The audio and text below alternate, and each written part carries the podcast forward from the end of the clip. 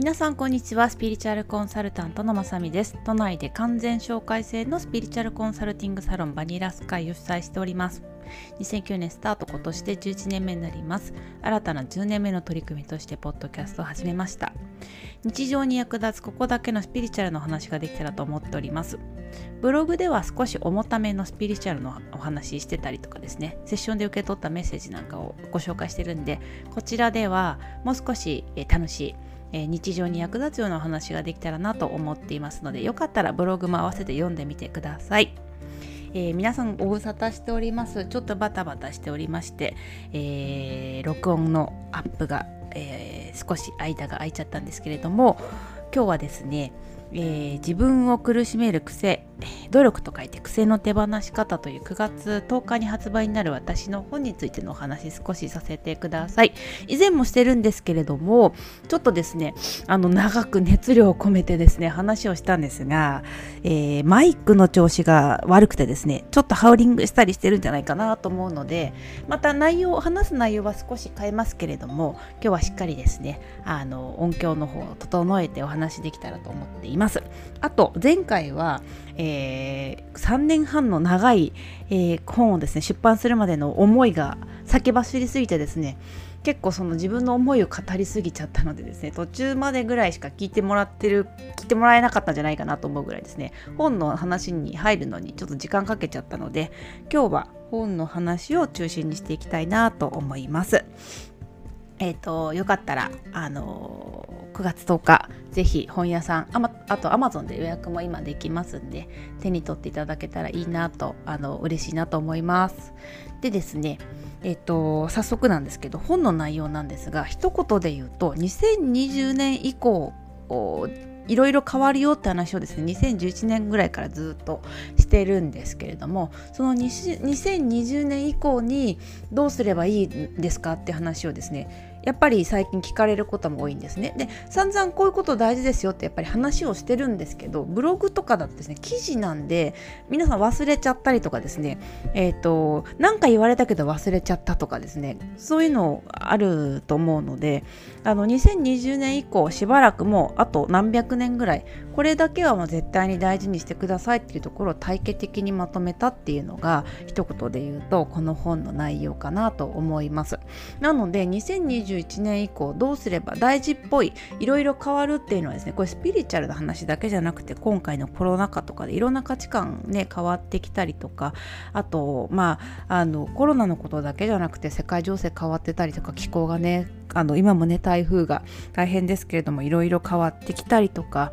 あの価値観もどんどん変わっていく中でちょっと20年30年自分たちが子どもの頃に育って大人がやってるのを見てきた価値観だとちょっとなんだか違ってくるなっていうのは皆さん体感を持って感じられてると思うんですけどその変化していく中でどういうことを大事にしていけばいいかというのをですねこの10年間セッションでいろいろ皆さんの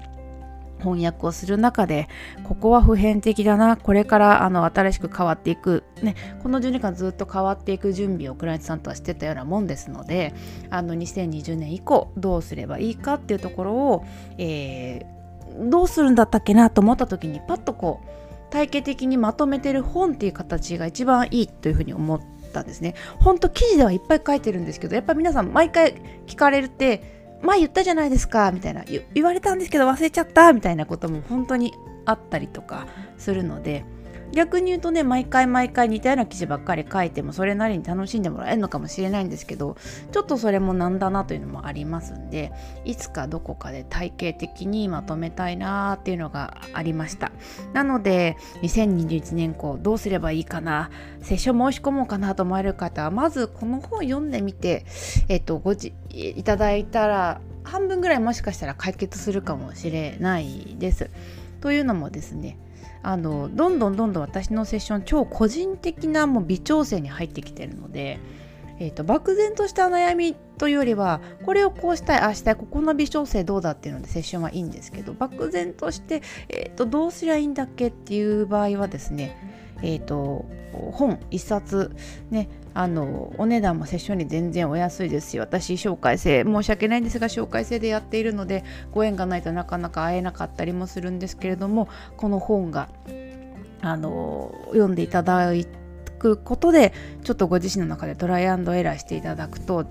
随分こういろいろ整理できたりするんじゃないかなというふうにあ、えー、と整理できたらいいなと思ってあのまとめています。で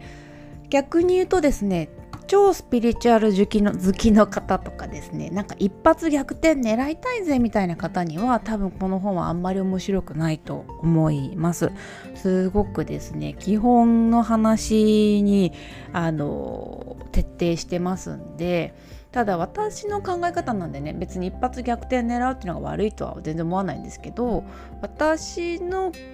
あのスタンスとしては基本無視して応用やると多分結局形にならないですよね。でクライアントさんでも一発逆転狙おうみたいな方私のクライアントさんそんなに多くないですけどたまにいらっしゃるんですけど結局見てるとですね毎回毎回同じテーマで引っかかって逆にご本人近道してるつもりで遠回りしててなかなか形になってないなーっていうのを感じて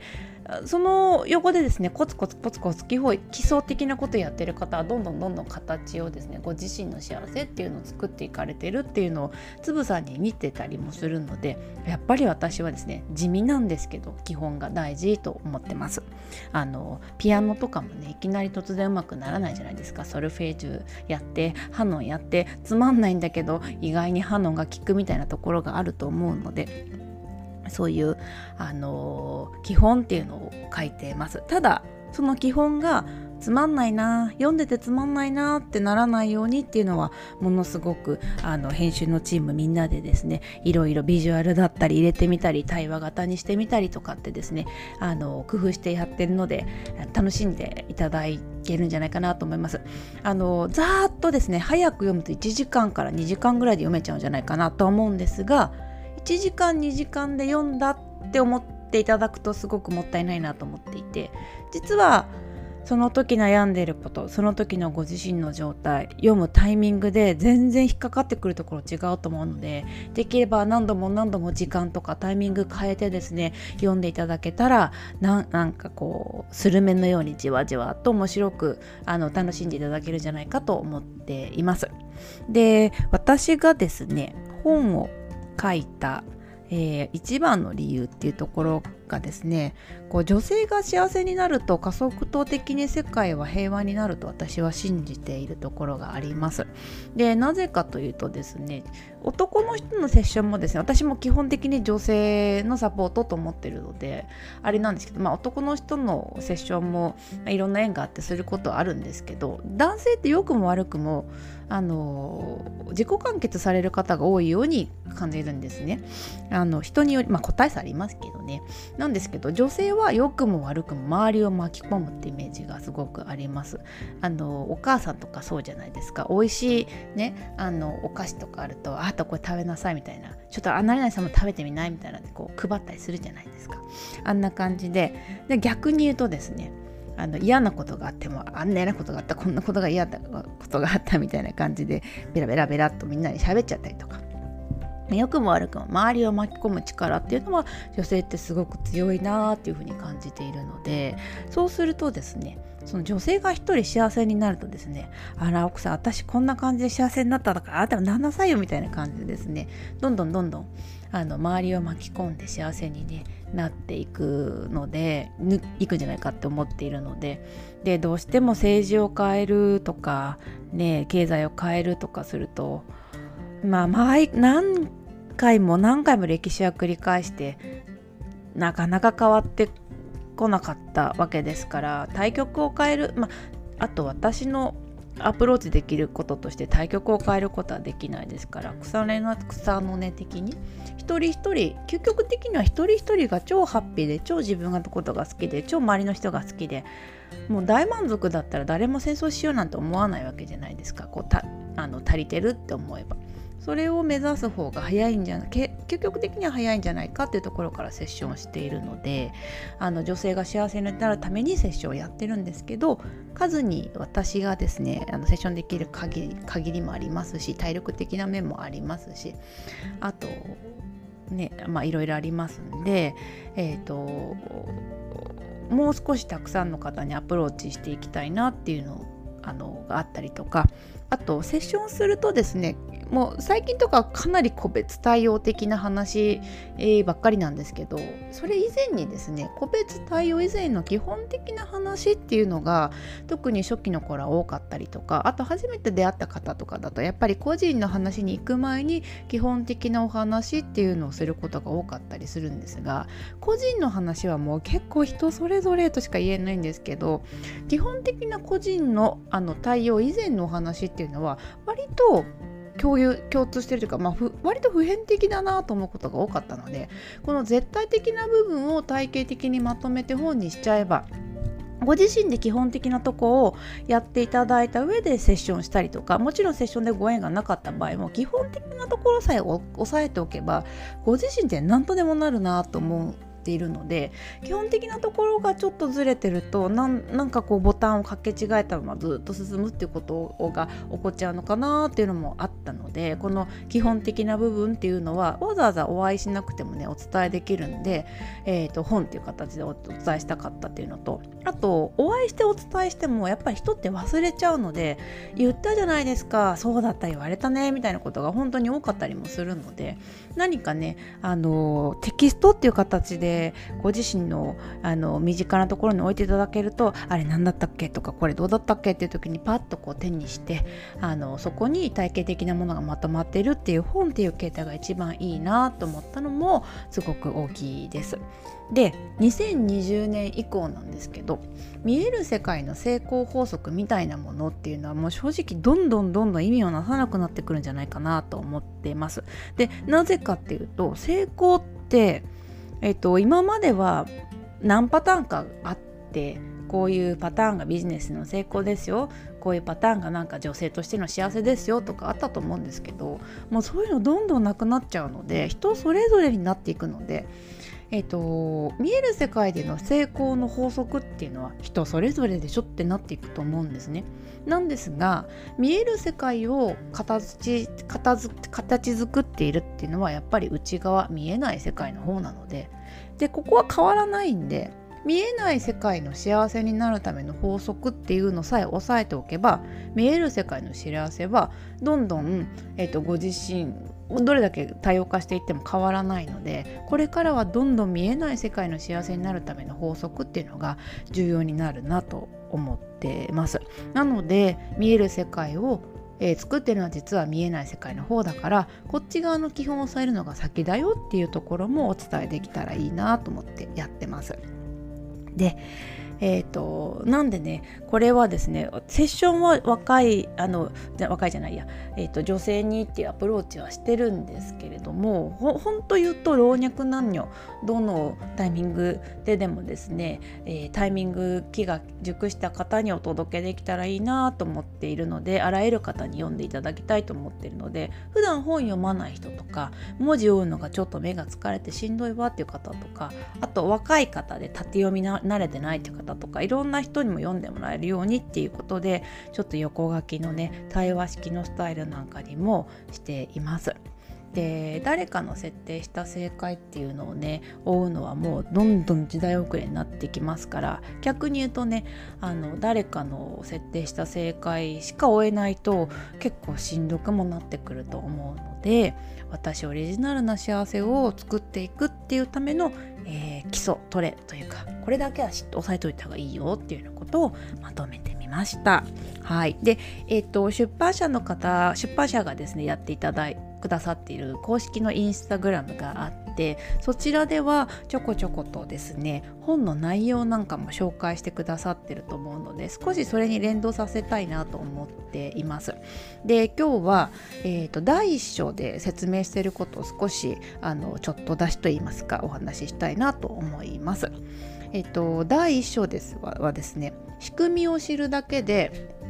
人生が動き出すというタイトルで私とご自身が思っているものの見えない世界の、まあ、私がセッションで読んでいる領域ですよね。こうなってるよっていうところを説明してます。で魂と心と肉体のユニットがご自身ですよっていうところですね。結構絵とかで図とかをね使いながら説明してます。でレイちゃんとバニラスカイっていう架空の人物との対話になってているのでれいちゃんがですねよくクライアントさんからいただくような質問とかをしっかり本文の中でしてくれてたりとかしてそれを私じゃないんですけどバニラスカイが答えるっていう形をとっています。でえっと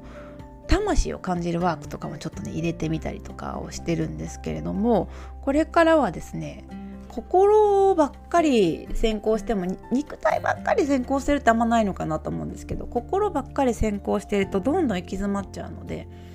えーと、心と体を、えー、導いてる本来の自分っていう視点をどれだけ目覚めさせていくかっていうのが重要になってくるよっていうようなお話をしています。で次にこの、まあ、それが私の仕組みってことなんですけど次に人生の仕組みの話をしてたりもします。で人生の仕組みっていうのはですねえーと、これはですねセッション受けてくださった方はああれねって思われると思うんですけどセッションするとですねその方のリストっていう話を絶対するんですねそのリストっていうのが陰と陽のリストがあって陰のリストはご自身が生まれてきた時に苦手だなと思うリストなんです。もっと言うとこれは課題としてクリアしなきゃいけないなっていうリスト。スピリチュアルっぽく言うとカルマって言えばいいんですかね。課題ですよね。こういうことが苦手。親に対してこういう気持ちを抱きがち。社会に対してこういう気持ちを抱きがち。自分に対してこういうことがあの認められないっていうのがあるとかですね。金銭感覚でこういうちょっとへあのダメなところがあるんだ。自分苦しめちゃうところがあるんだみたいなリストがざーっとあって。で逆に陽のリスト。これは喜びのリストで私はこれ読むのすごく好きなんですけれどもご自身にとって嬉しいな楽しいなもっと言うと胸が打ち触れる感動体験につながるようなもっと言うとご自身の才能が発揮された時に感じるような感情みたいなもののリストがザーッとあってこれをいかにたくさん課題は解決し、えー、持っている種は花開かせていくかっていうお話をしていきます。でこれをどうやって解決していくのかどうやって花開かせていくのかこの2つのリストの関係性これを知っておくと何かあった時もですねあこれは今リスト恐れのリスト解消中だからということは喜びのリストがその後出てくるはずだからとかって考えるとですねやれることが変わってきたり同じ嫌なことが起こっても嫌なことに対する思い方が嫌なことってまず思わなくなってきたりとかどんどんしていくのでえっと、物事人生で起こる出来事の捉え方がガラッと変わっていきます。ここはクライアントさんでもこのリストの存在とかリストを一回回すっていう経験された後は何か起こる何か嫌なことが起こるのを避けたいという感情がすごく減ってきて何か起こった時に一番いい形で乗り越えたいっていう感じに変わっていくのでこれはすごくあの人生の転換転換みたいなことになるすごく知っておくと大きく人生が変わる仕組みの一つだと思います。で、えーと、第1章の3番目仕組み3つ目幸せの仕組みについても話をしています。これはですねものなんだろうな2020年以降すごくすごくすごくここ大事だと思うんですけど私たちの母親の世代とかだとですねやっぱりちょっとね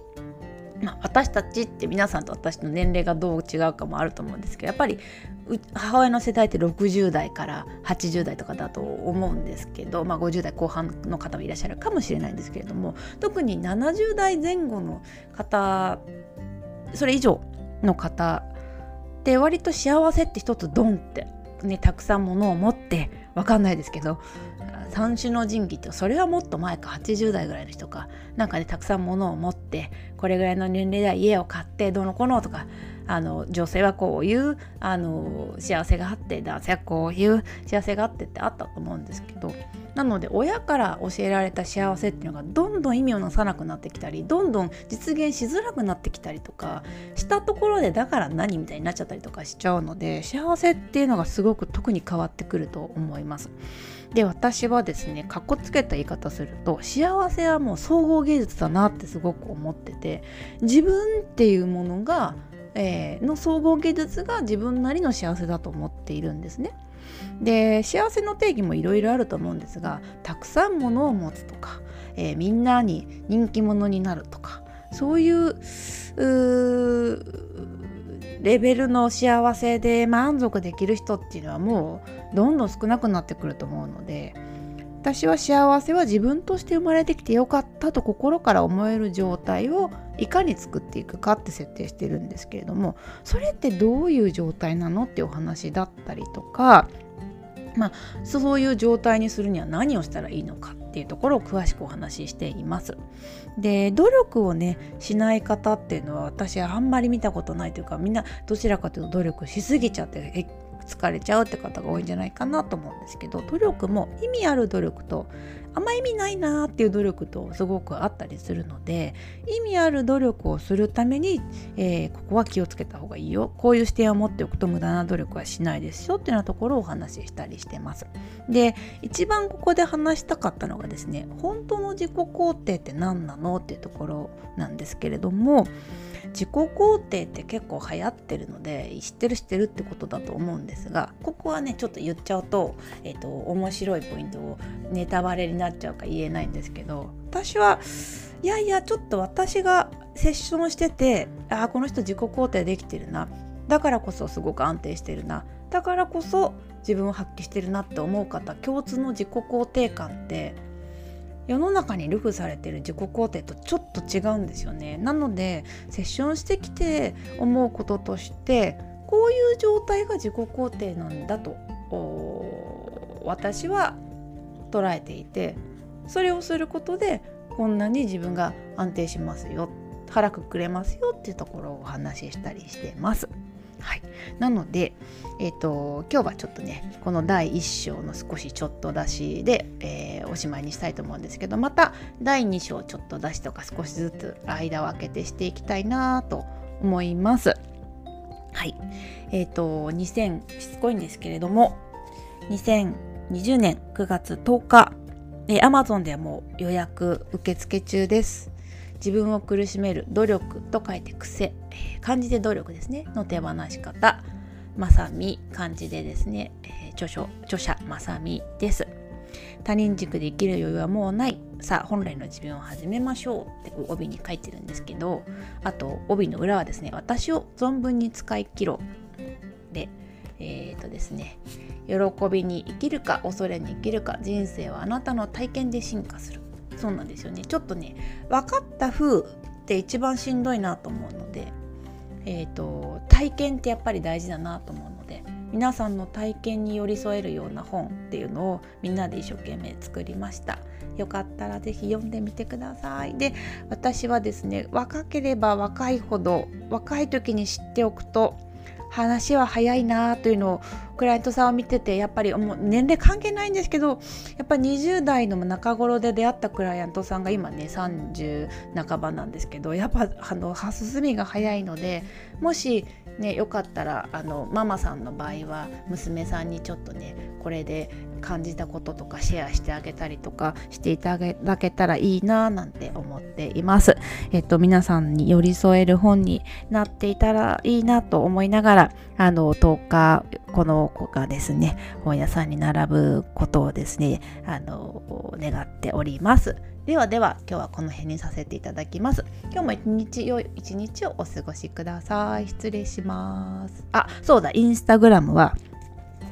自分を苦しめる癖の手放し方で検索していただけるとアーノンブックスさんが運営してくださっています。あとですねあの本、えっと、そのインスタグラムにですねいろんななんかこう読んでくださった後にタグ付けしてくれくださって紹介してくださった方にプレゼントがあったりとか何かいろいろイベントをですね考えてくださっていてそれを告知してくださってますのであの可愛いグッズをですね作っていただいたんです。私がメッセージをあの下ろしましてそれを英語に翻訳していただいて翻訳の皆さんに。でそれをデザイナーさんにデザインしてもらって可愛いグッズ作ってますのであの皆さんがね元気が出るようなグッズ作っていただいてますのでよかったらインスタグラムも見てください。それでは失礼します。